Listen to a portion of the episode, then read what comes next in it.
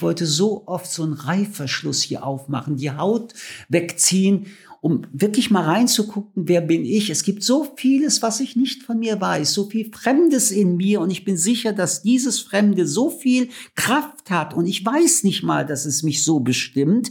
Und wie soll ich, der das für mich empfinde, dann bei einem anderen denken, ich könnte den Reifverschluss aufmachen und diesen anderen Menschen bei aller Liebe, die ich fühle, so durchdringen, dass dieser Mensch keine Fremdheitsteile in sich trägt. Und ich glaube, dass diese Verzweiflung, dass man sich, also ich hätte gerne mal ein Rendezvous mit Michel Friedmann. Und ich werde es nie haben. Jeder Mensch, der gerade geboren wird, kann die Welt verändern. Und jeder Mensch, der da ist, kann die Welt verändern. Das fängt vielleicht nur in der kleinen Welt an, wo in einer Familie jemand einen anderen rassistisch anmacht und man sagt Stopp. Damit ist die Welt schon mal verändert. Herzlich willkommen. Mein Name ist Daniel Fürk und ich freue mich sehr, euch heute zu einer neuen Episode Gin Talk aus Frankfurt begrüßen zu dürfen. Mein heutiger Gast ist Michel Friedmann. Er ist Jurist, Philosoph und Publizist, hat mit seinem Buch Fremd kürzlich ein sehr persönliches, emotional intensives Werk veröffentlicht, in dem er sein eigenes Leben verarbeitet. Es ist zugleich ein hochpolitisches Buch, das den Finger schmerzhaft in die Wunde von gesellschaftlicher Ausgrenzung und Anfeindung legt. Ich wollte von ihm wissen, wie es ist, wenn man nie Teil eines Wirs wird, wenn man ein Leben lang Einzelgänger bleibt und doch die Welt zu einem besseren Ort machen möchte. Wenn euch diese Episode gefällt, folgt uns bei Spotify, Apple Podcasts oder wo auch immer ihr gerne Podcasts hört und hinterlasst uns eine Bewertung. Nun aber viel Spaß beim Zuhören. Schön, dass ihr alle wieder mit dabei seid. Zwei Menschen, eiskalte Drinks und eine Menge Zeit für ein persönliches Bargespräch. Herzlich willkommen an unserem Bartresen.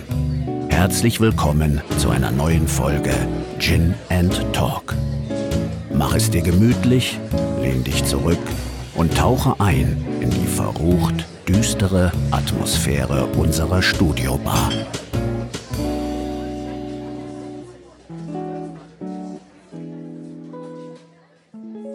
Lieber Herr Friedmann, ich freue mich sehr, dass wir uns heute hier treffen können in Frankfurt. Ja, ich freue mich auch. Sie haben ein Buch geschrieben äh, mit dem Titel Fremd und ich muss Ihnen ganz ehrlich sagen, ich habe relativ lange gebraucht, um es zu lesen, weil ich immer wieder absetzen musste, weil äh, dieser, dieser Schmerz, der sich durch dieses Buch zieht, sich so sehr in mich hineingebrannt hat, äh, dass ich äh, ja, dass ich ab und zu nicht mehr konnte zwischendurch. Äh, warum haben wir in dieser Gesellschaft eigentlich so wenig Verständnis, so wenig Wissen darüber, wie ein, ein ganz großer Teil unserer Gesellschaft immer noch äh, immer noch unter dem leidet, was, was einmal geschehen ist. Also wir sind ja sehr gut darin zu verdrängen, dass das bis heute Nachwirkungen hat. Den Schmerz, den ich beschreibe, der hat natürlich auch etwas mit der Vergangenheit meiner Eltern und meiner Familie zu tun, aber der Schmerz ist ein gegenwärtiger Schmerz. Und wahrscheinlich haben Sie dieses Schmerzgefühl, weil Sie merken,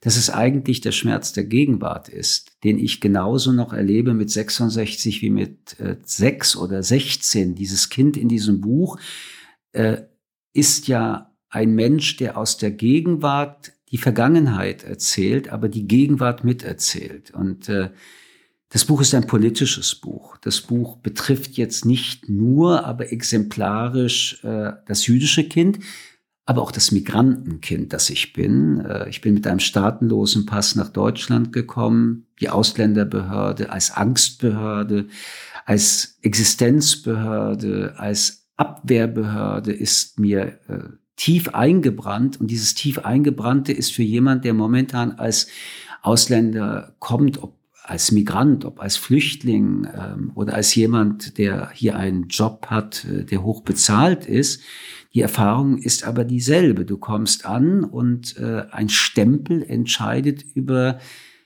deinen Status. Und du bist legal oder du bist illegal. Und in dem Buch habe ich ja die Frage dann gestellt, was ist der Unterschied zwischen einem erwünschten Ausländer und einem unerwünschten äh, Flüchtling? Es ist die Kreditkarte. Aber auch der erwünschte Ausländer, wenn er aus dem falschen Land kommt, bleibt der Ausländer, der als Ausländer markiert und fremdbestimmt zum Fremden gemacht wird.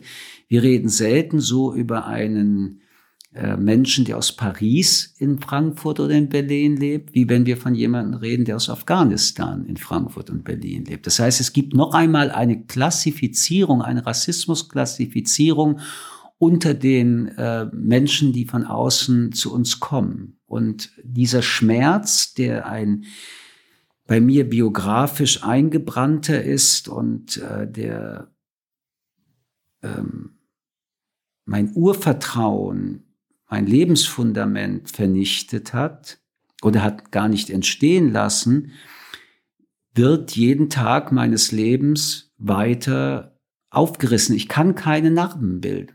Ich kann nicht sagen, das war, sondern ich muss sagen, das ist. Nicht der Holocaust ist, nicht Auschwitz ist, nicht der Endpunkt der Gewalt ist, aber die Anfangspunkte der Gewalt, die täglichen Einmalspritzen, die man bekommt, wenn man der Fremde ist, daran hat sich nicht viel geändert. Und äh, auch ich bekomme noch immer meine einmal spritzen, manchmal auch zwei, dreimal im Tag, weil ich das empfinde nicht nur über mich selbst, sondern wenn ich samstags, äh, weil meine Söhne gern Fußball schauen, mit denen ab und zu Fußball schaue und ich sehe, dass auf schwarzen Spieler Bananen geworfen werden und das Spiel wird nicht abgebrochen, nicht unterbrochen, sondern abgebrochen, dann ist das eine Einmalspritze, die ich genauso fühle wie dieser Mensch, auf dem die Banane geworfen wird. Und deswegen, ja, es ist ein es ist ein trauriges Leben oder ein Leben in Traurigkeit. Es ist ein Leben des Fremdseins. Aber das Buch, das möchte ich dann doch noch mal sagen, ist die traurigste Liebeserklärung an das Leben. Ich versuche, solange ich denken kann, ungefähr zu verstehen, woher dieser Menschenhass eigentlich kommt, woher dieser dieser Rassismus, diese Anfeindungen eigentlich entstehen, wie sie entstehen. Ist es am Ende Angst vor dem Fremden, vor dem anderen, die dazu führt? Ist es einfach ein, ein, das Suchen nach einem Feindbild für das eigene sich nicht verstanden fühlen, für das eigene nicht angekommen fühlen, dass man, dass man einen Schuldigen sucht. Haben Sie dazu eine Idee? Also es, es sind mehrere ähm, Gründe. Wir als Menschen kommen in diese Welt und konstruieren uns das, was wir glauben, Welt ist. Ähm, unser, unser Bewusstsein, vor allem aber unser Unbewusstsein wird geprägt von all dem, was wir von dem Moment an, wo wir in diese Welt kommen, von anderen hören. Sie bauen unsere ersten Welten auf. Die Eltern, äh, die Betreuer, die Familie, die Freunde der Eltern, die ersten Freunde, die man selbst hat. Und diese Welt ist eine, in den ersten Jahren, äh, eine Welt, die wir nie mehr erinnern. Und zudem ein ganzes Leben lang mit unserem Unbewussten ähm, auch keine Erinnerung haben, warum sage ich das, warum tue ich das, warum denke ich mir die Welt so, wie sie ist. Und äh, daraus entstehen eigentlich schon all diese Strukturen, die äh, eine Wir-Struktur bilden und in anderen Teilen wieder andere Wir-Strukturen bilden. Und ähm, jetzt kommt eine zweite Begründung. Es gibt eine kulturell-religiöse ähm, Architektur in uns. Und wenn man beispielsweise 2000 Jahre als Christ gehört hat, die Juden sind das Allerschlimmste und sie haben auch noch Gottes Sohn ermordet, auch wenn es eine Lüge ist, die wir seit dem Zweiten Vatikanischen Konzil zur Kenntnis genommen haben, ist 2000 Jahre lang die kulturelle Erinnerung geprägt von diesem, die Juden haben Jesus umgebracht. Und wenn du Christ bist, ist das so ungefähr das Schlimmste, was man dir als Christ antun konnte. Und das legitimiert wiederum, äh, dass man den Juden verachtet, dass man ihn eigentlich als einen Täter gestempelt hat, mit dem man so umgehen kann, wie man umgehen muss, weil man früher Rache gesagt hätte und heute Gerechtigkeit sagen würde. Und wenn das in der, in, in dem kulturellen Gedächtnis von letztendlich der ganzen Welt weiter erzählt wurde, denn das Christentum ist ja die erfolgreichste Imperialismusbewegung der Welt, weil sie mit ihren Missionsgedanken äh, überall unterwegs war und diese giftige Spur hinterlassen hat. Und man heute dann mit Menschen wiederum spricht, die gar nicht mehr gläubig sind, aber die wie Theodor Adorno äh, den Antisemitismus, wie ich finde, exzellent definiert hat, indem er sagte, es ist das Gerücht über die Juden als Zitat von ihm dann ist dieses Gerücht irgendwie da. Habe ich doch schon irgendwann mal gehört und es lässt sich jederzeit aktivieren. Das gilt für andere Gruppen auch. Wir haben ein historisches Gedächtnis, dass der schwarze Mensch kein Mensch ist, der auf der Augenhöhe mit dem weißen Mensch ist. Deswegen haben wir uns auch erlaubt, diese Menschen zu versklaven, ohne irgendein christlich schlechtes Gewissen zu haben. Und so geht es für Homosexuelle, die ja schon in der Bibel als äh, nicht normal in Anführungsstrichen, alles in Anführungsstrichen gedacht werden. Und du bist zwar heute in der Moderne, aber irgendwie triggert dich das auch. So. Und dann kommen die politischen, populistischen äh, Zyniker hinzu, die genau dieses Gerücht in eine Erzählung umsetzen, als wäre sie kein Gerücht, sondern es ist eine Tatsache und das ist je nachdem, wie die Menschen es brauchen, dann sehr gerne wiederum eine Scheinbegründung für Barbarei, die ja aus deren Sinn keine Barbarei ist, sondern es ist Gerechtigkeit und es, es, es ist äh, also keine Sünde, es ist, es ist zu Recht endlich an der Zeit, in Anführungsstrichen Reinigungsprozesse oder Hierarchieprozesse wiederherzustellen. Soweit das eine. Das andere, was Sie angesprochen haben, ist in der Tat ebenfalls eine sehr elementare Frage. Der Mensch in der Welt geworfen ist angewiesen zum Überleben auf andere Menschen. Das erlebt das Baby.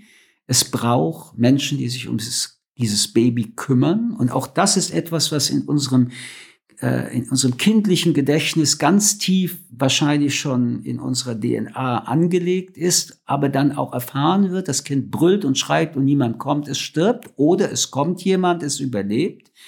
Das ist eine Grunderfahrung, die, an die wir uns nicht erinnern. Das ist kindliche Amnesie. Und übrigens sehen wir das bei Kindern, bei denen das schlecht erfüllt wurde, was daraus für Erwachsene werden, ohne Urvertrauen, oft auch psychosoziale äh, Deformationen und Schwierigkeiten. Oder wo es erfüllt wird, eine Bestätigung. Und aus der Bestätigung heraus wird dann in der kulturellen Konstruktion hergestellt.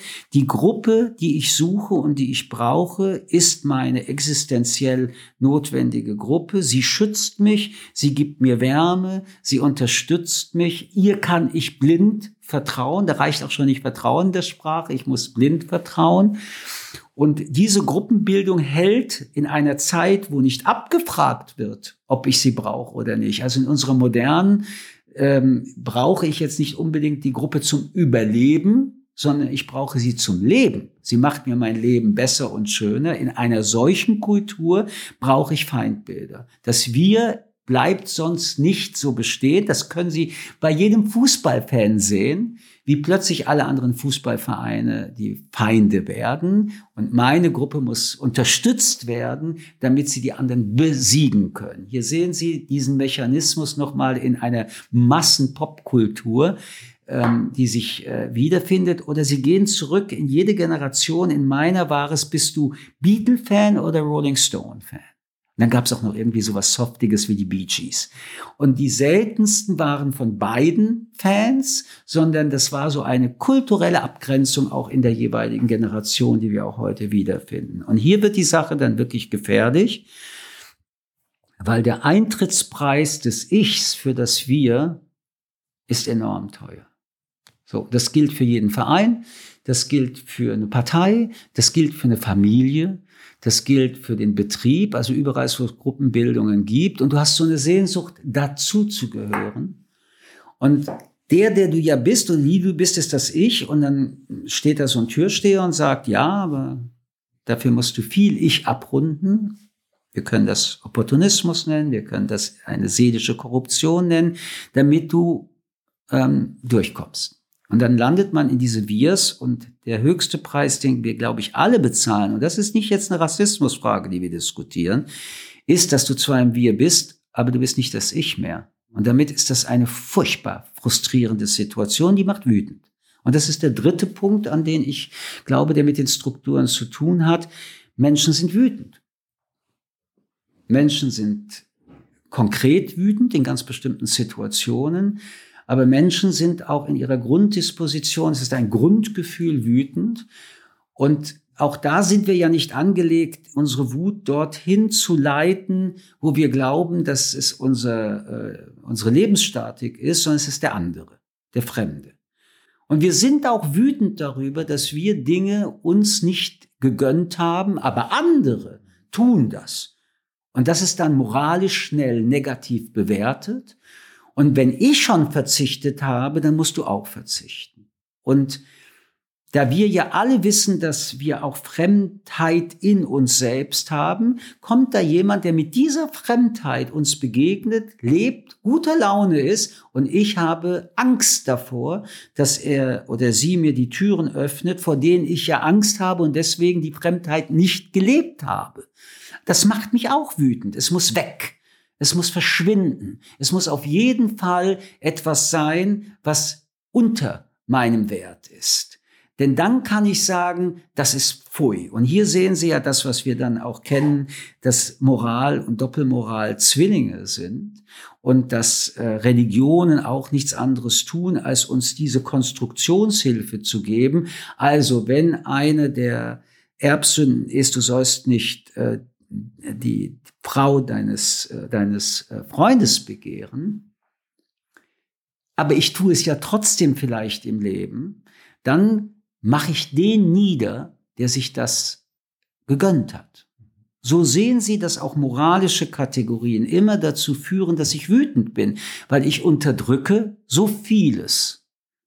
Und so gesehen ist aber Moral nicht an sich deswegen schlecht, aber wenn eine Moral moralisch ist, das heißt mit so viel ähm, Strafe belegt wird, wenn ich mich nicht so verhalte wie erwartet, dann ist das eine tiefe innere Wut, die diejenigen, die es tun, vernichten will oder überhaupt ähm, Gedankengänge, auch wenn ich niemanden konkreten habe, ver, äh, vernichten will. Also nehmen Sie es wirklich an so einer Frage wie sexuelle Orientierung.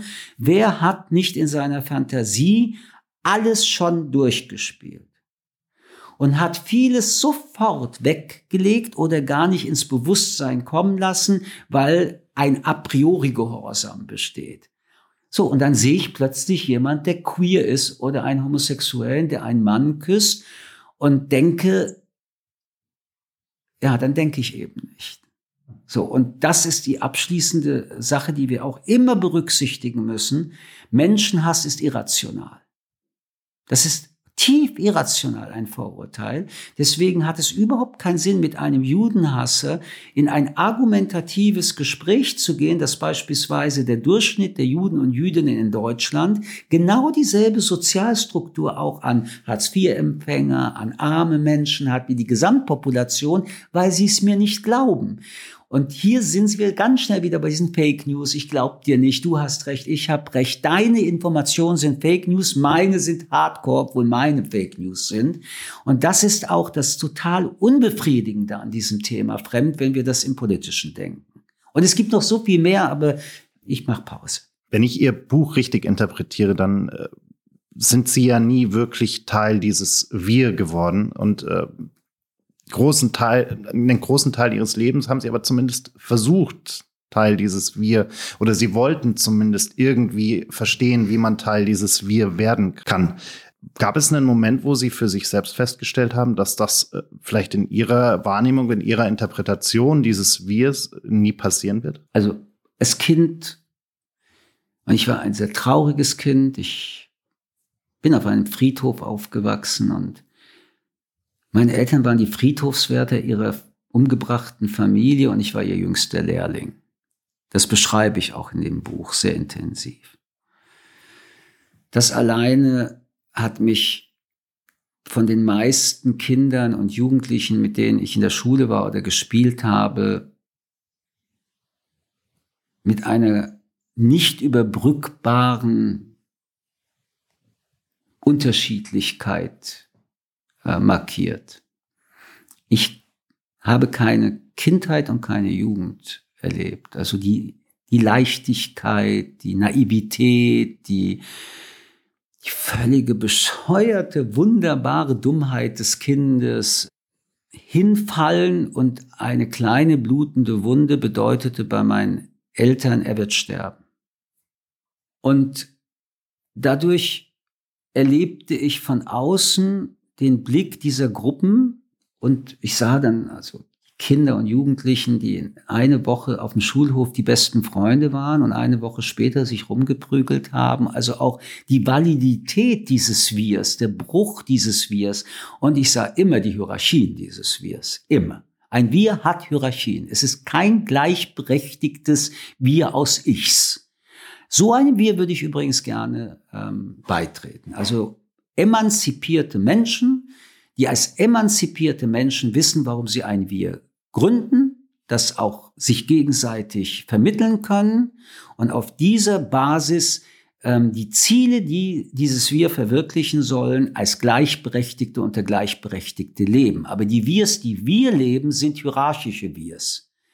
Und deswegen ist in jedem Wir die Intrige, der Klatsch, der Tratsch, das Böswillige, der Verrat angelegt, weil eben der Wunsch aus den Hierarchien rauszukommen an die Spitze der Hierarchie zu kommen oder sich denen, die Hierarchen sind, anzudienen und eben als Opportunisten und Schleimer immer mit unterwegs zu sein, damit man zwei Gummibärchen aus dem Paket bekommt statt nur eines und die Farbe, die man am liebsten isst und nicht die einem zugewiesen wird.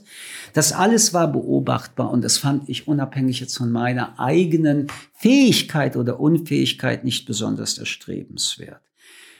Nun gerät man in der Pubertät und nach der Pubertät sowieso in den Sog auch eine Identität wir Studenten ähm, oder andere Wirs. Ich habe nicht gut reüssiert. Es waren immer Fehlschläge und ich will gar nicht sagen, es lag an den anderen, sondern meine Eintrittsvoraussetzungen, wie man heute sagen würde, eine Job Description, passte einfach nicht zu der Idee des Wirs. Diese Firma war nicht etwas, wo ich wirklich ähm, befähigt gewesen wäre, weil ich immer Fragen gestellt habe oder es in Frage stelle. Und weil ich mich dauernd in Frage stelle und das ausspreche, fühlen sich andere sofort mit in Frage gestellt. Das mag das Wir nicht. Lass mal gut sein lass uns eher über die anderen reden, die, die alles nicht können oder alles nicht wissen oder äh, was auch immer sind.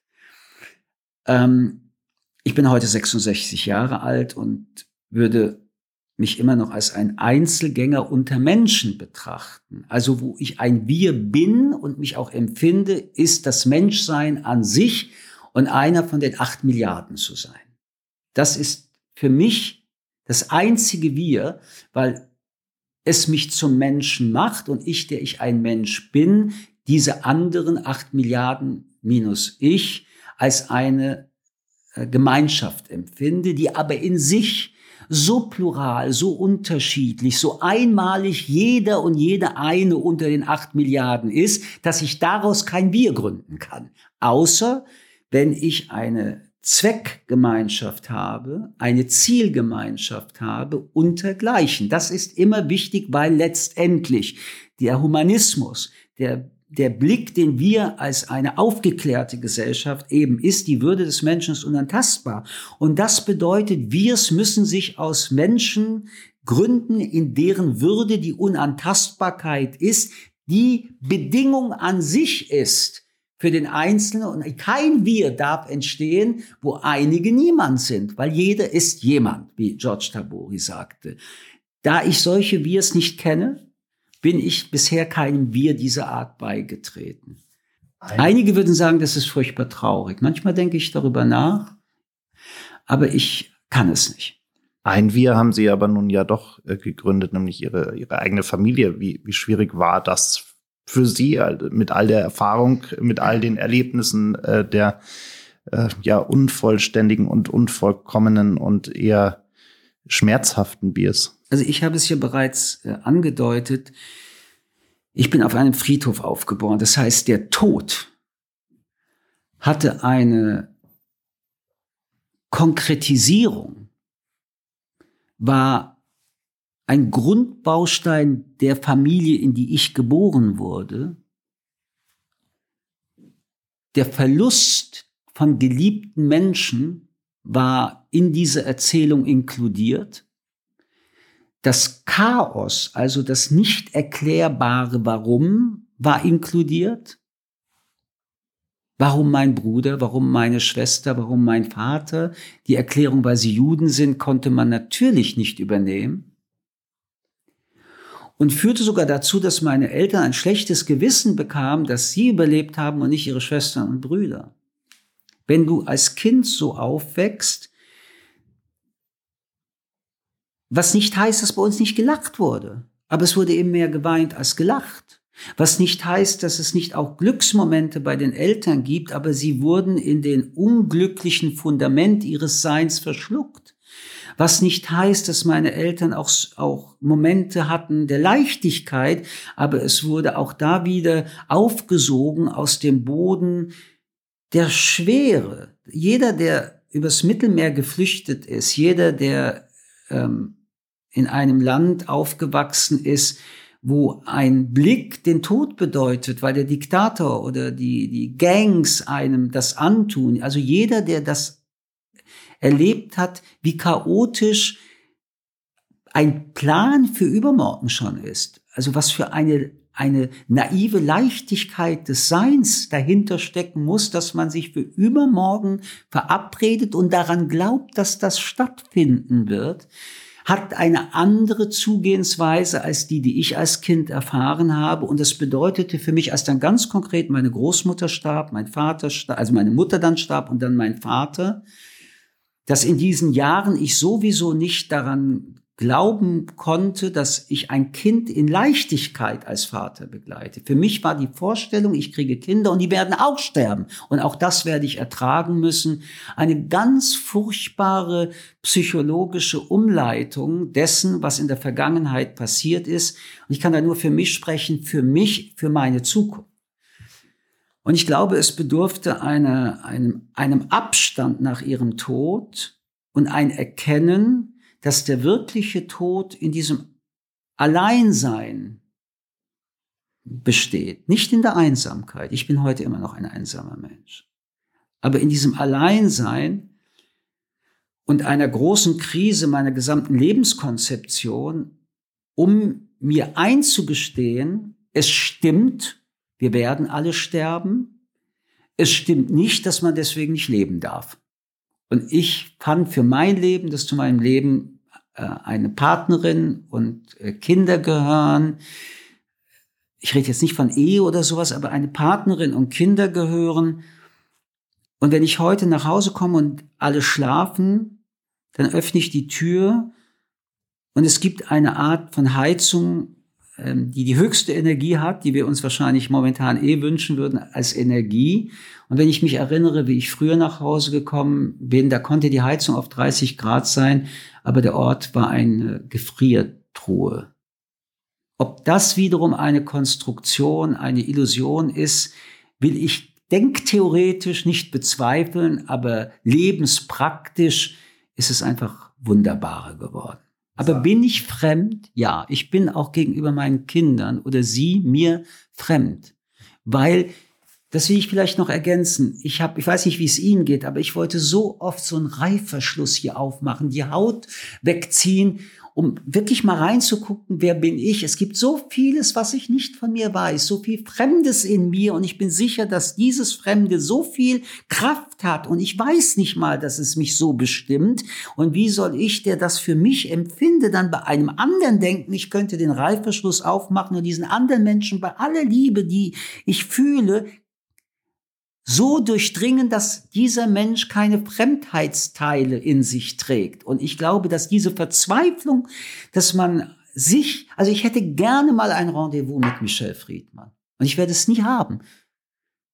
Und das zu ertragen, ist äh, Menschen, fällt Menschen so schwer, dass sie es verdrängen und auflösen und dann von dieser Symbiose sprechen und diese, das ist auch wahrscheinlich eine große psychische Entlastung, die ich nicht bewerte. Ich bin nur dazu nicht fähig.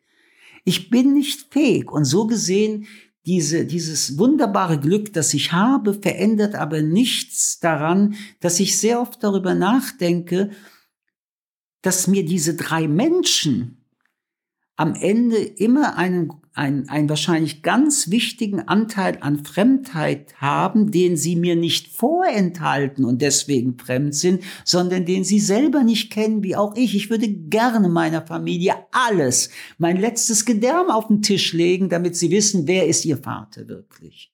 Aber ich kenne den Schlüssel nicht dazu. Und ähm, anders als andere ist das, weil es mein Grundleiden war, etwas, was ich leider nicht wegretuschieren kann. Das heißt, Sie müssten eigentlich erstmal herausfinden, welchen Michel Friedmann Sie treffen wollen würden? Nein, ich würde gerne mal den kennen und treffen, den ich ja nicht kenne und treffe. Weil es nicht geht. Von unserer Konstitution ist die kindliche Amnesie etwas, was nicht reparabel ist. Sie können noch so lange psychoanalytische Couch machen. An diese drei, vier Jahre kommen Sie vom Bewusstsein in der Erinnerung nie ran. Und ihr Unbewusstes und ihr Triebhaftes ist am Ende das, was passiert. Und in allen neurobiologischen Fragen, wir reden ja über diesen freien Willen auch mittlerweile in der Philosophie doch sehr viel plural, aber spätestens seit Sigmund Freud, der gesagt hat, das Unbewusste treibt das Bewusste und nicht umgekehrt, spüren wir doch alle, dass wir am Ende eine emotionale Bewertung äh, haben. Also es ist am Ende schon etwas, wo ich zwar nachträglich begründen kann, aber der Moment ist nicht, weil ich mich kognitiv bis ins Letzte drauf äh, vorbereitet habe. Und jede Beziehung äh, läuft in diese Richtung. Dass wir nachträglich dann suchen, wenn es nicht so toll ist, nach Gründen, ist das eine. Aber es ist immer die Nachträglichkeit. Und das ist etwas, womit wir als Menschen leben, es schwer aushalten, weil es uns natürlich narzisstisch kränkt, weil jeder sagt, hallo, ich kenne mich sehr gut. Aber da ich so viele Kränkungen in meinem Leben erlebt habe, schaffe ich auch die narzisstische noch. Jetzt kenne ich mich mit Schutzmauern, die man sich aufbaut, äh, auch, auch ganz gut aus. Ähm, Gab es so einen Moment, wo Sie gemerkt haben, Sie müssen jetzt, also wahrscheinlich im Kindesalter, äh, ich glaube, bei mir war es irgendwann mit sieben, acht Jahren, wo sie gemerkt haben, sie, sie müssen jetzt irgendeine Art von, von Mauer um sich herum aufbauen, um auch sich so ein Stück weit gegen Anfeindungen, gegen äh, Kränkungen, äh, so gut es irgendwie geht, wirklich geht es ja nie, äh, zu schützen? Ja. Welches Jahr das war, kann ich nicht genau sagen. Aber ich glaube, es war schon sehr, sehr früh, weil ich ja erlebt habe, dass selbst die Schutzmauern, die man baut, nichts helfen, wenn es um das Leben geht, weil meine Eltern und meine Familie keine Schutzmauer hatten, die sie geschützt hat vor den Mördern, den Alltagsmördern aus Deutschland. Nicht den Sadisten, den Verrückten, den Verbrechern. Die hätten das alleine nicht geschafft. Die Alltagsmörder und ihre Mithelfer waren es. Ich habe aber beispielsweise, und das erzähle ich im Buch Fremd ja auch sehr genau, und ich glaube, das ist auch sehr exemplarisch, das ist nicht nur das Holocaust, Elternkind, sondern es ist auch das migrantische Kind.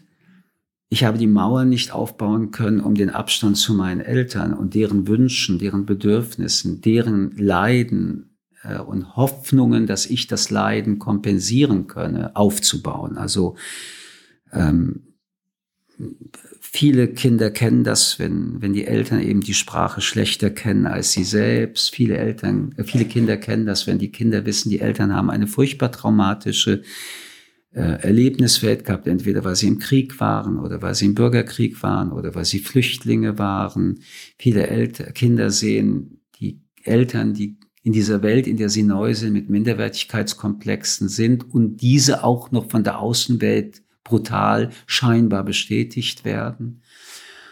Und Kinder, diese Eltern werden oft von diesen Eltern als deren Sonnenschein, deren Leucht und Licht und Lebenskegel verstanden und sich davon zu wehren, ist in den ersten Kinderjahren völlig unmöglich. Und ähm, diese Mauer habe ich nie gebaut. Und an dieser Mauer, an der, also die, andersrum, sie müssen scheitern. Sie können als Kind keine Eltern glücklich machen. Weil äh, diese Aufgabe sowieso eine unendliche ist. Das heißt, dieses Gefühl, dass sie ungenügend sind, dass sie es nie schaffen, Und wenn dann nur für einen kurzen Moment, weil sie danach trotzdem traurig oder ängstlich wieder werden. Das heißt, dieser kurze Moment und danach fällt alles wieder in sich ein, heißt, du musst schnell raus und mehr nach Hause bringen. Und wie viel auch immer du nach Hause bringst und immer mehr bleibt es vielleicht, dass der Moment länger wird, aber sie fallen trotzdem ins Dunkle zurück. Dagegen müsste man sich irgendwann mal schützen. Ich kenne welche, die es besser gemacht haben. Ich habe es schlecht gemacht. Ich habe es nicht geschafft und habe, weil ich die Mauer nie gebaut habe, eigentlich nicht nur bis zu deren Tod, sondern auch noch Jahre danach, dieses Ungenügendsein, dieses Gescheitertsein als ein Gesamterlebnis empfunden, das mich ähm, für mein Leben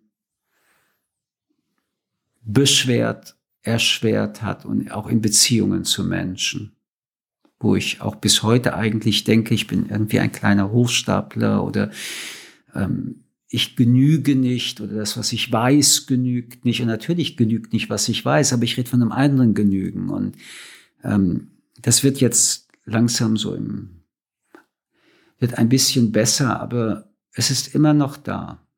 Jetzt sagen Sie von sich selbst ja auch, Sie sind eigentlich ein sehr schüchterner Mensch. Äh, ein, ein, ich, vielleicht ich bin ein verletzter Mensch und ich bin ein verletzbarer Mensch. Ja, klar. Wer nicht? Haben Sie so einen Schlüsselmoment, wo Sie gemerkt haben, diese Schüchternheit kann ich irgendwie mit einer, also ich, ich kenne das von mir, ich bin schüchtern, introvertiert und gleicht das irgendwie mit so einer gespielten Extrovertiertheit aus, äh, die mich wahnsinnig viel Kraft kostet. Wie, wie, wie geht's Ihnen da? Also Sie sind ja auch jemand, der, der in der Öffentlichkeit steht, der, der auch das Sprachrohr nach außen sucht. Das ist eine eine komplexe Frage, keine schwere Frage, aber eine komplexe Frage. Ganz konkret, ich musste nach draußen gehen, um meinen Eltern von draußen was nach innen zu bringen, weil deren Außenwelt eine ganz enge war und eine so volle Angst besetzte, aber das, was ich ihnen bringen konnte, war eben die Außenwelt nach innen. Und sie musste irgendwie gekoppelt sein, dass ich mich erstens darin zurechtfinde und zweitens, was auch immer das bedeutet, erfolgreich. Was auch immer das bedeutet. Da ging es jetzt nicht um, um diese äußeren, sichtbaren Erfolge, aber ich funktioniere in dieser Außenwelt und irgendwann gibt es Momente, wo, weil ich gut funktioniere, ihnen zur Seite stehen kann, wo sie bei dieser Außenwelt nicht gut funktionieren. Das bedeutet, ich musste auch meine innere Unsicherheit, Ängstlichkeit, mein, meine Schmerzen überdecken durch eine Selbstsicherheit, um ihnen das Gefühl zu geben, ich werde leben, ich werde überleben, ich werde es schaffen und ich kann auch ab und zu helfen. Ich glaube, dass dieser Mechanismus bis heute wirkt. Also eine Selbstsicherheit auf die Schüchternheit und Unsicherheit zu legen, damit andere nicht aus der Unsicherheit, die in mir ist, ähm, eine Zerstörung meiner Person umsetzen könnten, könnten. Dann gibt es aber ein, ein, eine zweite Ebene, wo ich in meinem Leben sehr viel unsicherere Menschen als mich getroffen habe. Sehr viele auch, die noch schlechter in dieser Welt nach außen funktionierten. Und das waren bei mir natürlich vorwiegend Menschen, die markiert wurden, die aufgrund einer Bewertung einer Gruppenzugehörigkeit benachteiligt wurden, niedergemacht wurden, ähm, von den satten Dazugehörigen ähm, mit Zynismus und mit Hass betrachtet wurde und wo ich dann merkte, ich habe mehr Kraft als diese Menschen, darauf zu reagieren. Und nicht reagieren konnte ich nicht, weil ich von Oskar Schindler getrieben war, der Mann, der meine Eltern gerettet hat, wo alle gesagt haben, ein Einzelner kann nichts tun, etwas übrigens, was wir auch heute in der Demokratie sagen. Aber er hat was getan und hat gerettet. Und seitdem galt für mich der Satz, ich kann nichts tun. Nicht mehr. Und ähm, wurde zu einem, zu, das, das kann ja auch ganz ganz furchtbar werden, wenn du sagst, ich bin jetzt müde oder ich habe keine Lust. Und wie soll ich das denn hinkriegen, dass da so ein Schindler dauernd ins Ohr ruft? Jeder kann es tun, wenn er es tut. Wenn er es nicht tut, ist das eine Entscheidung. Und auch aus diesem Mechanismus heraus dann in eine Öffentlichkeit zu gehen und zu sagen, hier bin ich, wir streiten uns. Aber all das ändert nichts daran, dass es ein hoher Preis für mich jedes Mal ist, mich zu streiten, mich auseinanderzusetzen und die, die Schmerzen, die Kränkungen, die rassistischen Blicke, die entmenschlichten Blicke, die Worte zu hören und zu erleben, die mich heute genauso verletzen, wie sie mich immer verletzt haben. Und zwar nicht nur, wenn es ums Judentum geht, sondern wenn es ums Menschentum geht. Ich bin heute so nackt wie es mir überhaupt möglich ist, aber so nackt, wie ich nie gedacht hätte, dass ich jemals nackt sein kann, sowohl nach innen wie nach außen. Und meine Angst ist paradoxerweise geringer und mein Schmerz ist auch geringer dadurch. Du kannst eigentlich jemanden nicht in die Fresse schlagen, wenn er dich anschaut und sagt, na und? Du kannst mir nicht wehtun. Ich bin doch schon nackt vor dir. Ähm, aber auch das sind so brüchige Konstruktionen, die ich Ihnen gerade erzähle. Ganz brüchige Konstruktionen. Das ist mir, glaube ich, wichtig, bei allem, was ich sage, nochmal zu vermitteln. Alles sind Konstruktionen, die wir uns alle geben, um zu überleben. Und beim Überleben halbwegs das Gefühl zu haben, es ist ein gutes Leben, soweit es geht.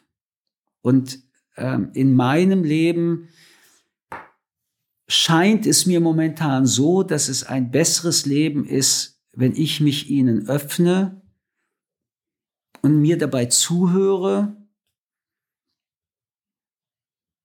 als wenn ich mit äh, irgendwelchen Mauern und Panzern versuche, meine Verwundbarkeit ähm, zu verstecken. Ich hatte am Ende Tonnen zu tragen, die Mauern immer dicker machen zu müssen, um meine Schmerzhaftigkeit zu schützen. Und gleichzeitig erstickte ich und konnte mich ja kaum mehr bewegen in diesen äh, Panzern, die ich aufgebaut habe und bin fast erstickt daran. So gesehen atme ich heute tatsächlich besser. Würden Sie eigentlich sagen, dass dieser Druck, den Sie da gespürt haben, also dieses, dieses perfekt sein müssen und diese, diese Mauer auch aufrechtzuerhalten, dass dieser Druck nach wie vor von der, ich sag mal, Erwartungshaltung Ihrer Eltern kam oder auch äh, die, Nein, es die gesellschaftlich? Mein, es war mein Weg, der von meinen Eltern bestimmt mitgeprägt war, aber auch in einer Welt, wo nur Nazis waren. Hallo,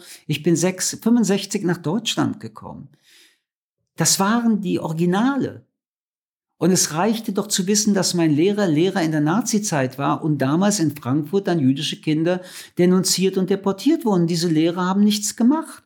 Es reichte zu wissen, dass der Verkehrspolizist schon mal Polizist war, aber vielleicht hat er meine äh, Menschen, die jüdisch waren, die in Frankfurt gelebt haben, abgeholt. Es reichte doch zu wissen, in welch einer also wenn ich meine Schulfreunde hatte und nicht wusste, was haben die Eltern getan, weil die Eltern schwiegen und die Kinder fragten nicht genug.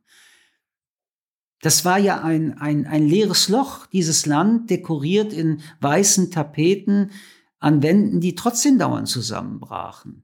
Wie geht es denen denn heute mit der Erinnerungskultur, die wir in diesem Land haben? Ich glaube, dass es keine Erinnerungskultur gibt, sondern dass das genauso eine Legende ist wie viele andere Legenden, die wir so uns vormachen, um nicht ranzugehen an die Frage, wir wissen, also ich rede jetzt von nicht-jüdischen Deutschen, wer bin ich eigentlich, was weiß ich eigentlich von meinen Familien wirklich?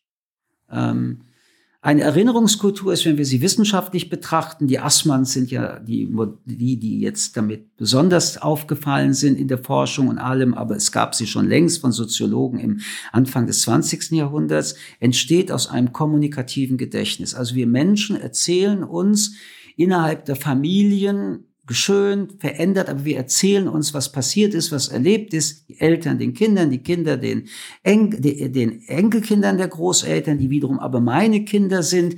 Und nach drei Generationen dieser Erzählungen entsteht ein kulturelles Gedächtnis.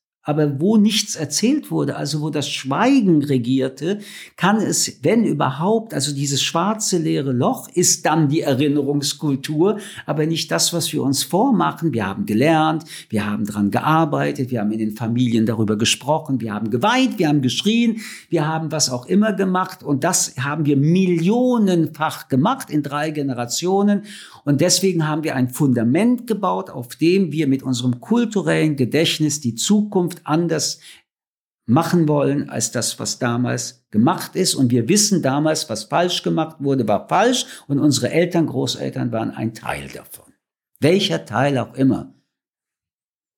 Und so wie die ganzen Begrifflichkeiten, wie während den Anfängen sich äh, zerbröseln und nicht mehr auszuhalten sind, weil wie oft wirst du sagen, während den Anfängen, wenn mittlerweile alles schon mittendrin ist, wie oft wirst du sagen, nie wieder, wenn du das nie eigentlich streichen müsstest, weil ja immer ein Wieder stattfindet, finde ich, dass wir wieder die nächste Narrative bauen, die nichts anderes sind als nicht mehr zerbröselnd. Es ist eine heiße Luft, in dem wir jetzt darüber diskutieren, wir müssen unsere Stadt gefundene Erinnerungskultur jetzt neu formatieren, weil die Überlebenden ja nicht mehr da sind.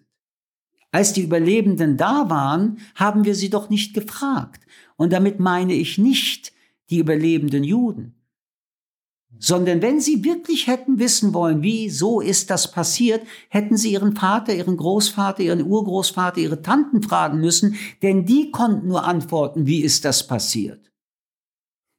Und deswegen haben wir zwar eine sehr spät beginnende, politisch strukturierte Erinnerungsroutine, ähm, 27. Januar, der 9. November als Pogromnacht, aber wir haben nicht millionenfach eine ähm, Erinnerungsbevölkerung, die für die Zukunft als Erinnerungskultur verlässlich sei. Und das ist ja der Punkt. Ist, da es nicht verlässlich ist, glaube ich, dass wir eben mit all dem, was wir unter Rassismus verstehen, unter Menschenhass verstehen, unter Ausgrenzung verstehen, die Zeugen unserer Zeit wiedersehen. Und wir merken ja, wie hilflos in Anführungsstrichen, wieso eigentlich hilflos, wir dem gegenüberstehen. Warum fällt es uns als Gesellschaft eigentlich so schwer zu verstehen, dass Krieg, Unterdrückung, äh, Hass und, und äh, rechts nicht von einem Tag auf den anderen von schwarz auf weiß oder weiß auf schwarz umschalten, sondern dass es inkrementelle, schleichende Prozesse sind, in denen wir ja mittendrin sind, wie Sie gerade auch schon sagen. Ja, weil das die Reaktionskultur äh, unserer Kultur ist. Also ich meine, nehmen Sie alleine Europa. Europa ist ein Kontinent des Blutbades. 30-jähriger Krieg, Regionalkriege, Fürsten, Könige, Prinzen, Prinzessinnen und das Christentum. 30-jähriger Krieg, Missionskriege, wo sich dann die religiöse Macht mit der weltlichen verbündet, damit das Ganze auch noch mit einem guten Gewissen stattfindet. Wir bringen der Welt ja das Gute.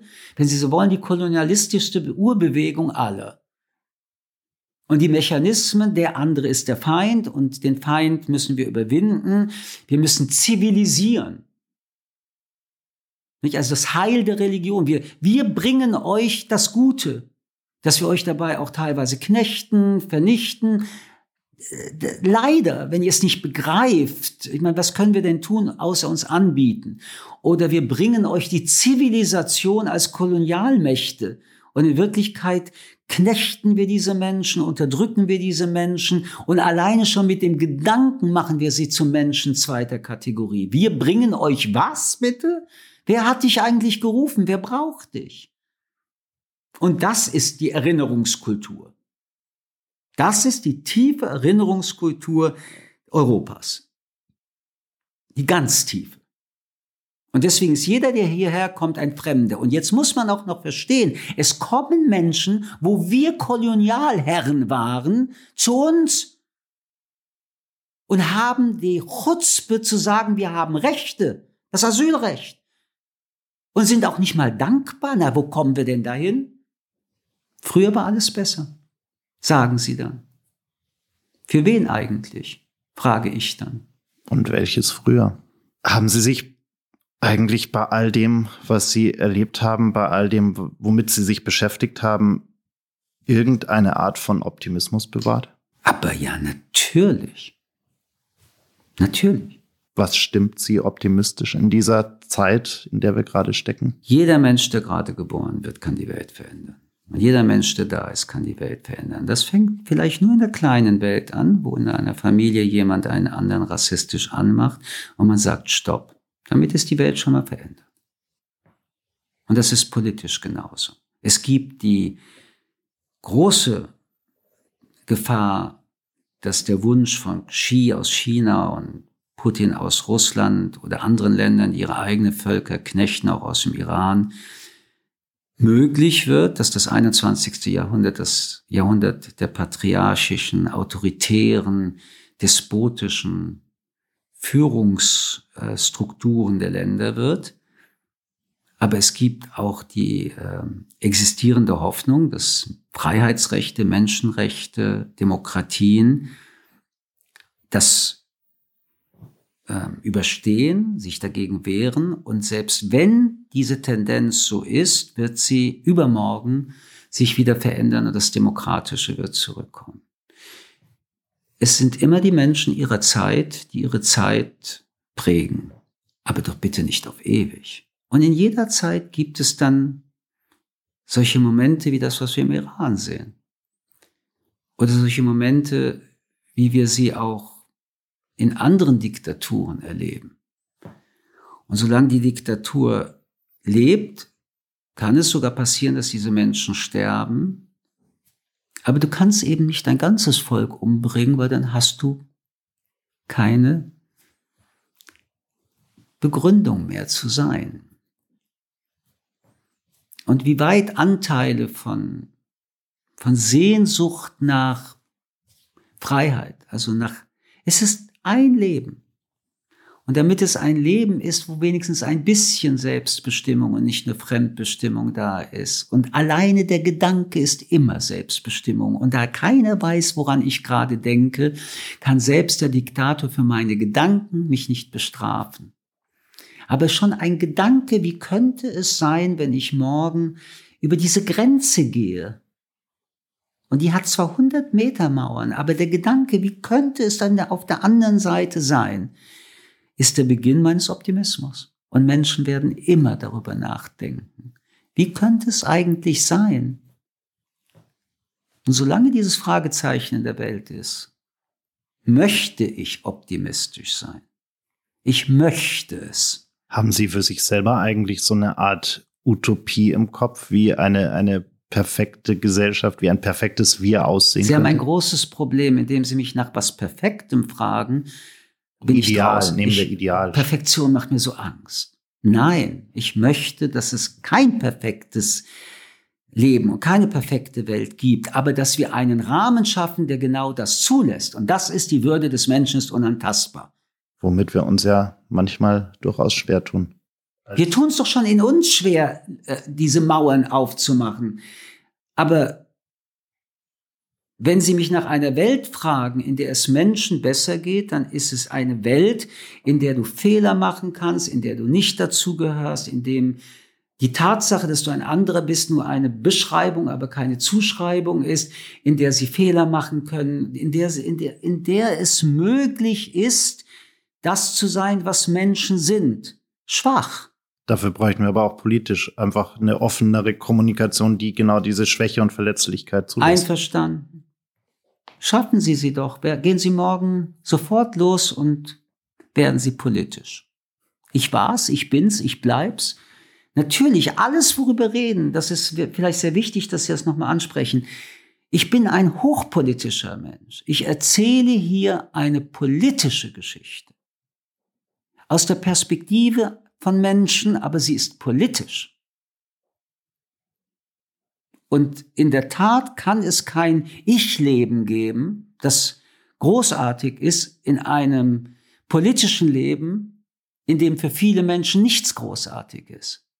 Ein Mikrokosmos, der fantastisch ist, wird kein Mikrokosmos bleiben, wenn der Makrokosmos zerfällt. Und deswegen sollten alle, die im privilegierten Mikrokosmen leben, dafür sorgen, dass der Makrokosmos ebenfalls positiver wird, weil sie damit, und sei es aus egoistischen Gründen, übrigens sind das, also aus Interessengründen, die Gründe, die am meisten Menschen überzeugen, am Ende dann auch am meisten davon profitieren.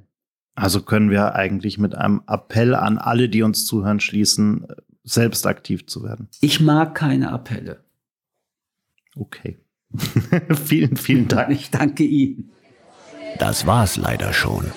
Die letzte Runde ist ausgetrunken, das Gespräch zu Ende. Vielen Dank fürs Zuhören.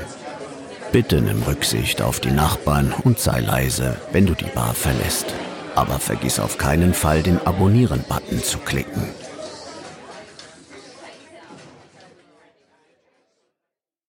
Gin and Talk ist ein Podcast von 48 Forward, produziert in den 48 Forward Studios in München.